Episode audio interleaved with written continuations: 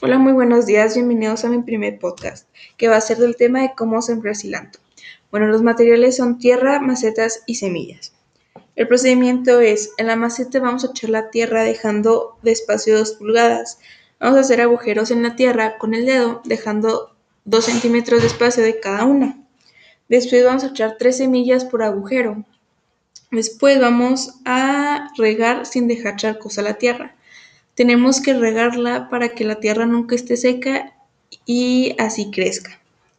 En mi proyecto no he notado avance, pero sigo al pendiente y regándolo. Muchas gracias por su tiempo y atención. Nos vemos en mi próximo podcast.